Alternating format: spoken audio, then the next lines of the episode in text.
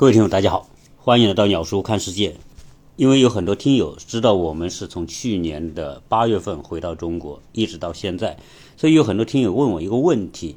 鸟叔的孩子是不是也回国内了？那么他们如何衔接在美国教育和在中国之间的教育？甚至有很多的听友，他们的小孩跟我的情况一样，在美国读书，然后家长想要回国，那么他们该不该把小孩从美国带回到中国？当然，本身这种话题呢，大家进行一种沟通，本身没有标准的答案可言，因为每个人的情况不同，每个孩子的情况不同，每个家庭面临的问题也不一样。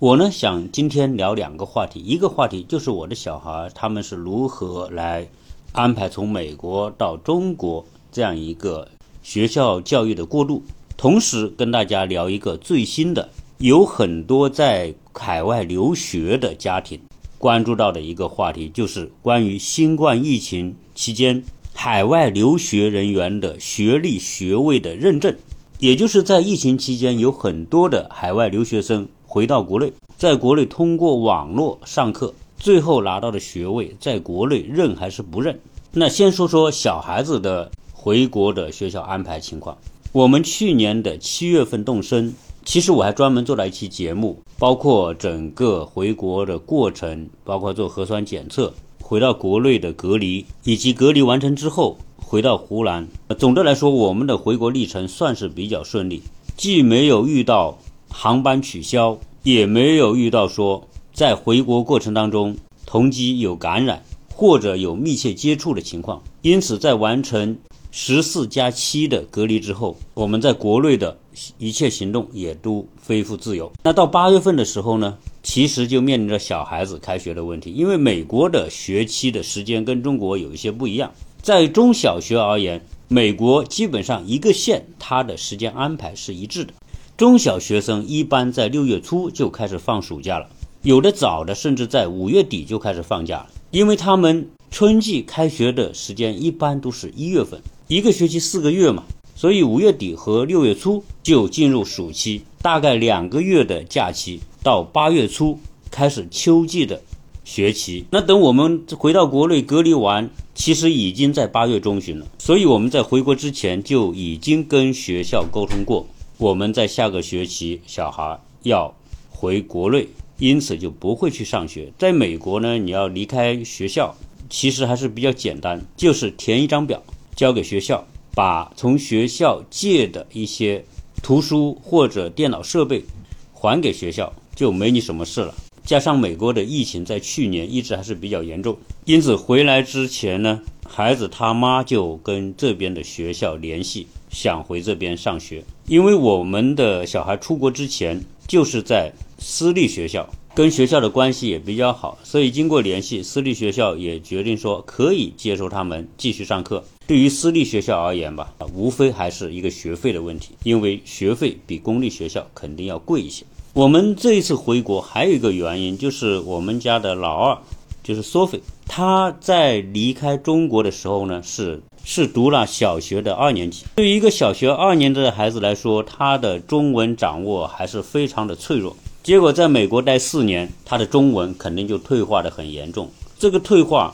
主要是在于他不会写。一个二年级的中文程度的孩子呢，他还是认识不少字的，但是由于长期不写，因此他就没有办法在书面上用中文来表达。这个本身也是我们很担忧的一个事情。所以他在美国四年学习成绩吧，就是在中间这样一个水平，谈不上好，也谈不上坏。他的英语的听力和阅读应该还算可以，但是毕竟也是从美国的三年级读到美国的六年级。当然，对于这些小孩来说，他的口语听力肯定都会比我们要强。所以回到中国之后呢，他就继续回到他出国之前的那个学校，正好从初一开始读起。从去年的八月份到今年，差不多将近一年。从他在这一年的学习的情况来说，他的进步还是非常的大。而且在国内呢，我们是让他寄宿。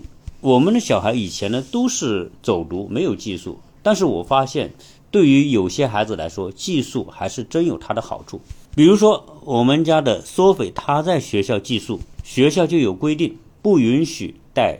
手机、iPad 等电子产品，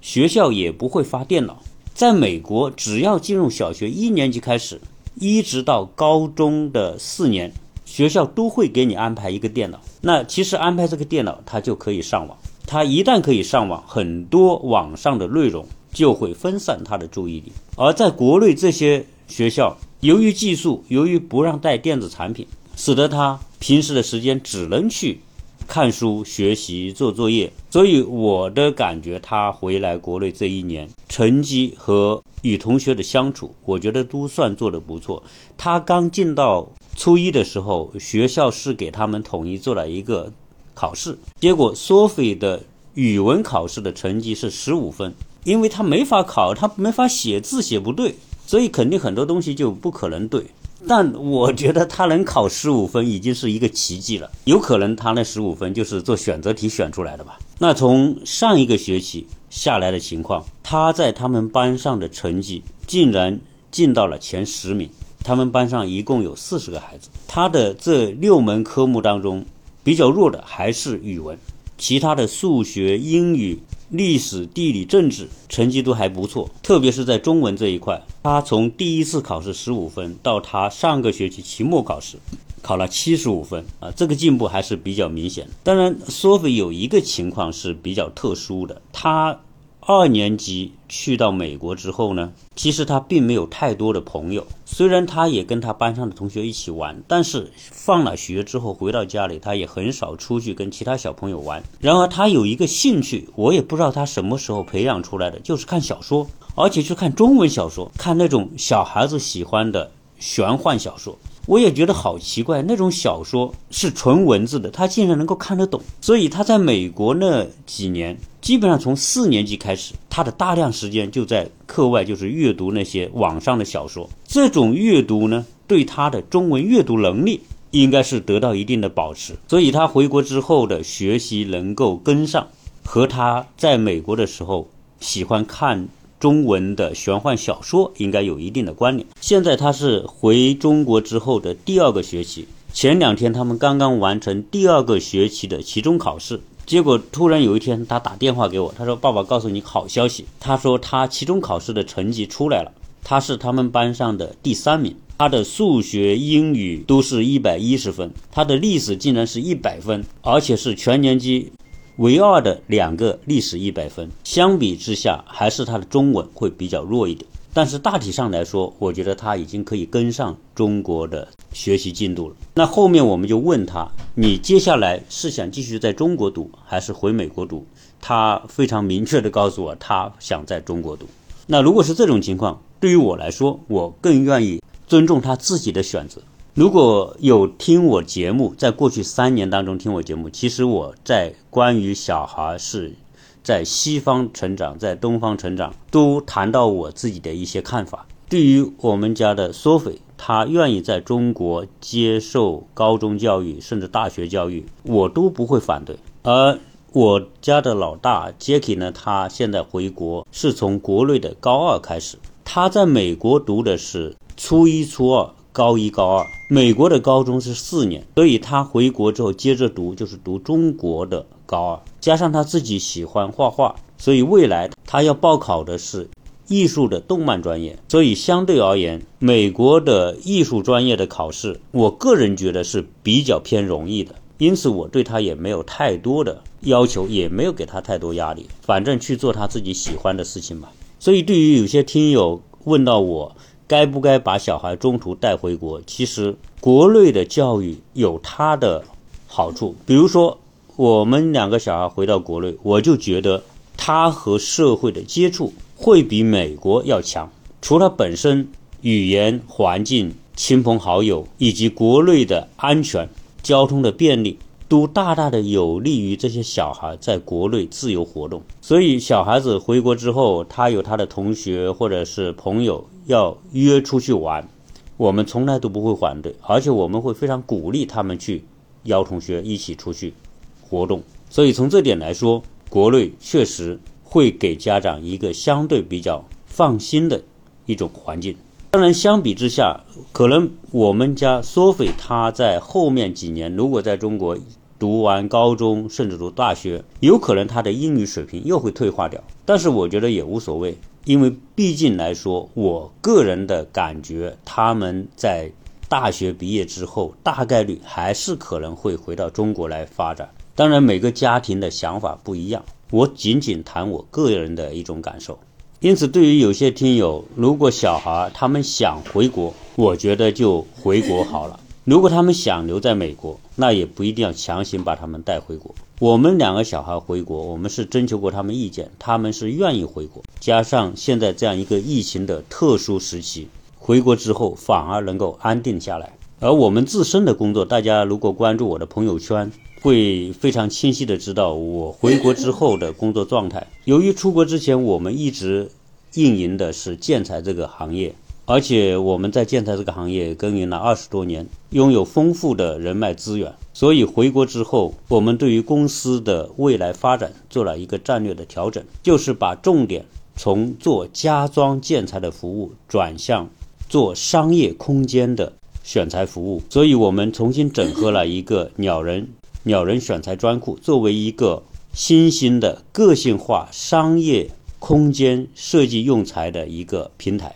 主要是因为家装这个领域的内卷实在太严重，而做商业空间，很多新生代的设计师对新材料有大量的需求，而且他们没有太多的思想包袱和负担，所以他们敢于去用一些新材料。从目前我们回国之后公司转型的效果来说，还是非常的明显，而且。鸟人选材专库现在在我们当地的设计师圈已经被很多人认知，而且有一定的知名度。因为回国之后，我学到了一个词叫“赋能”，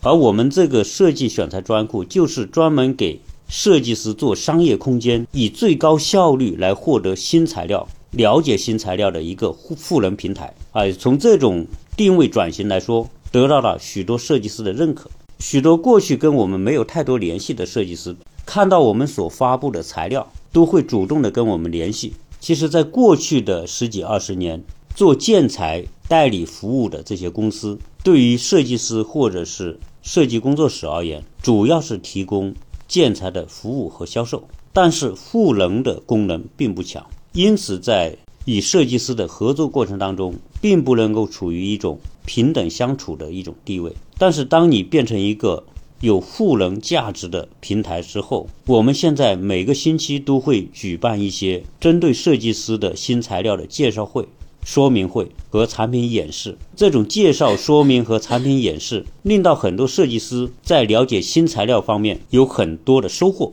因此他们越来越认可我们所定下的要把鸟人选材专库作为一个设计师的共享的新材料。交流和服务平台，那这些呢是我们回国之后，我和我太太自己工作的一些转变。当然，顺便做点小广告，就是如果您是做设计的，或者你是做网红店的听友，你们正在做一些网红店的品牌，特别是一些全国性的连锁品牌店，那我是可以真正的帮到大家，因为我对设计和材料的理解，我会知道。你的项目需要用什么样的材料，以及你的项目在哪些方面能够省到钱，从而降低你的投入成本，并且做出最好的效果。我现在每天大概有一半的时间都是跟设计师交流，或者跟一些业主交流，因为他们在做一些网红店的时候，对新材料没有把握，和设计师一起过来跟我一起探讨。取得的效果还是非常明显。如果有这种需求，你可以留言，当然也可以加我的微信啊。那接下来呢，我想跟大家聊一个和留学相关的话题，就是教育部最近公布了一个关于新冠肺炎疫情期间留学人员学历、学位认证工作的补充说明。这个说明与很多在海外留学，特别是在疫情期间有。长时间上网课的学生有直接的关联。我把这个内容大概也整理一下。这个说明这么讲：疫情期间，一些海外院校就同一门课程，同时开设了面授和远程授课模式，就是网课模式。在此特别提醒留学人员，根据教育部留学服务中心《国外学历学位认证评估办法》，跨境远程国外。学历、学位证书和高等教育文凭暂不在我中心认证范围内。请广大留学人员在选择课程模式时注意区分。这段话大家要特别关注的一点是，在疫情期间，你是选择面授还是远程教育？面授包括两种情况，一种情况就是到教室去上课。大家知道，美国的疫情严重的时候，是有很多学校都开了网课来替代面授。这种情况主要是去年的三月份疫情严重的时候，所有的中小学。包括大学研究生的教学都采取了网课的模式，但是这个网课分两种，一种是你人在美国留学，在美国的学校，由于疫情不允许再到教室上课，因此学校开通网课，你人在美国的宿舍里上那些网课，那个统一算成是面授课程，而远程授课是指疫情爆发之后。很多家长或者同学担心在美国被感染，因此就回到国内。回到国内之后，通过电脑和网络来上美国的课程。这个是指你人在国内，但是上的课是网络的课程。现在这个学历学位的认证讲的就是这两种授课是被教育部境外学历学位评估办法区分对待的。所以，很多的留学生想知道，在疫情的双轨制、被迫上网课的情况之下，他们的学历会不会被国内的教育部所认可？那教育部的这个关于海外留学学历学位认证的补充说明当中指出，为什么要做这样一个补充说明？自疫情以来，教育部的学位认证中心坚持把留学生。的生命安全和健康放在首位。对于被境外的院校以面授学习方式录取的学生，由于疫情的影响，被迫选择通过在线方式修读部分或者全部课程，在满足境外院校规定的学位授予条件后，其所获得的学位可以获得正常认证。这一段的关键是指对于那些。被境外的大学以面授学习方式录取的学生，这个面授学习方式就是你人离开中国去到那个国家或者那个学校，因为现在很多留学生，比如说去美国留学，你读哥伦比亚大学，那什么叫面授录取方式呢？就是你人。入境美国，然后到了哥伦比亚大学去报道了，而且你人是在哥伦比亚大学。如果疫情期间学校要求你上网课，你人在美国的情况之下所上的网课、所修的学分或者所完成的学业，教育部的认证中心是认可的。但是这个转折出来了，这个但是就是指另外一种情况：部分境外院校或者中介机构以盈利为目的。趁机专门开设远程教育，降低录取标准，扩大招生规模，进入包入学、包毕业、包认证等不实宣传，损害留学人员利益的这种情况，就不在教育部的学历学位认证中心认证范围之内。也就是说，这种情况所获得的学位是不被教育部认可的。因为在疫情爆发之后，有很多的中介或者一些野鸡大学或者一些品质比较低的海外的大学，趁机搞了那种人在国内通过上网课获得的海外学历，这个不被教育部认可。其实这种情况我在美国是见证过的，美国还是有一些大学，虽然它的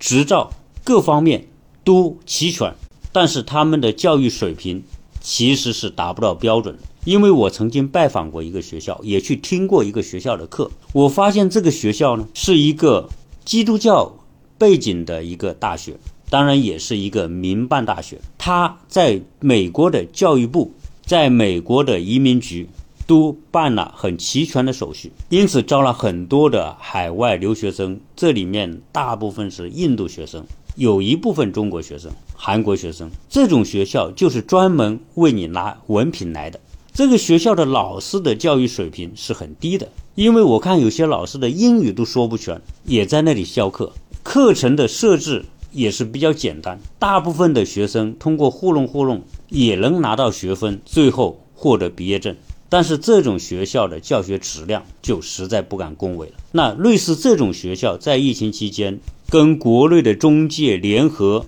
开办的一些远程教育，就是这个学生人在中国，但是通过上网课来完成一些学分，这种情况是有的。所以这一个教育部的说明特别强调的就是为了维护广大留学人员的权益。保证留学教育质量。对于以这种方式所获得的文凭，认证中心不予认证。提醒学生和家长保持高度警惕，防止受骗上当和利益受损。其实我在聊到这个留学的认证时候，很多真正留学的家庭、留学生和家长是不需要担心的，因为只要你是境外学校正规录取，而且是以面授模式，就是你出国。留学的那种模式，不管你是以课堂上课获得学分，还是通过网络上课获得学分，这种情况都不影响你的学历或者是学位获得认证的。但是对于有些中介跟你说你不需要出国就可以轻松获得海外文凭，如果这种留学方式就是假留学，因为我们有朋友他的孩子就是在疫情期间他在纽约大学。读书进到学校报道之后不久就疫情爆发，在美国爆发之后呢，国内的疫情已经得到控制，因此他就回国。回国之后正好纽约大学在上海有一个分校，结果他就转到上海分校上课。在国内上了一年的课程之后，后来美国在二零二一年的四月份决定。恢复上课堂上课之后，他就回到美国去上课了。像他这种情况肯定是不受影响的。所以在这个疫情的期间，有很多的家长抱怨，美国很多的大学通过网课来完成学分，这种教学质量是下降的。因为我有一个同学，他的一个亲戚在美国本科读四年，他说有一年半就是上网课，也没有跟外界有什么接触，因此他觉得那种留学没什么意义。其实关于这个留学的话题，鸟叔在过去的留学节目当中是聊到过。留学的意义是什么？留学的意义，第一是亲临那个国家，体验那个国家的环境，通过生活在那个国家去了解那个国家。其次，留学的意义是你在上学的过程当中，你会接触到美国的教师和你同班的同学，你会有一种身临其境的体验。这种体验，从某个角度来说，就是留学的最大的价值所在。你只有通过跟留学所在国的老师和同学一起生活四年，你才能真正谈得上对那个国家有一定的了解，对这个国家的文化、历史、价值观有了解。同时，留学过程当中，除了你获得学分，与老师建立联系、建立友谊，与同学建立关系、建立友谊，这是你的一种。留学所获得的另外的一种人脉资源，这种人脉资源有时候和你所获得的那个学位同等的重要。所以，教育部的这个认证说明，将那些假留学，就是人不离开中国，而只是上上网课，是得不到认证的。当然，现在我相信这种情况肯定不存在，因为美国在去年已经恢复上课。而美国也基本上已经躺平了。奥密克戎虽然传染性比较强，但是它的致命性并不强。加上很多的人打了疫苗，所以基本上来说，在美国疫情已经不再影响正常的上课。昨天跟一些朋友聚会的时候，他们还问到，在美国那么多的人感染，到底有没有后遗症？从目前的情况来说，没有。听到那些感染过的朋友讲他有什么明显的后遗症，至于以后有没有就不得而知了。那相比之下呢，我们国内现在上海的疫情防控得很严，引发了很多社会的议论。到底还要不要用这样严厉的方式去面对疫情的传播？我想这种话题只有我们国家在相关领域的专家才能给出答案。当然，最近上海的疫情防控当中出了一些问题。我有很多朋友在上海出现了风控前提下得不到食物的状况，快递服务人员得不到公正对待的情况，导致很多区域出现混乱，或者是人们生活困难。这个当然也说明了上海的很多管理并不像人们想象的那么完美无缺。很多地方官员为了怕丢乌纱帽，对于防控层层加码，使得最基本的社会流动服务都被限制，从而导致很多居民得不到正常的食物、药物。但我相信这一切很快都会过去，最终疫情也会得到控制。那这一期就跟大家聊这么多，谢谢大家收听。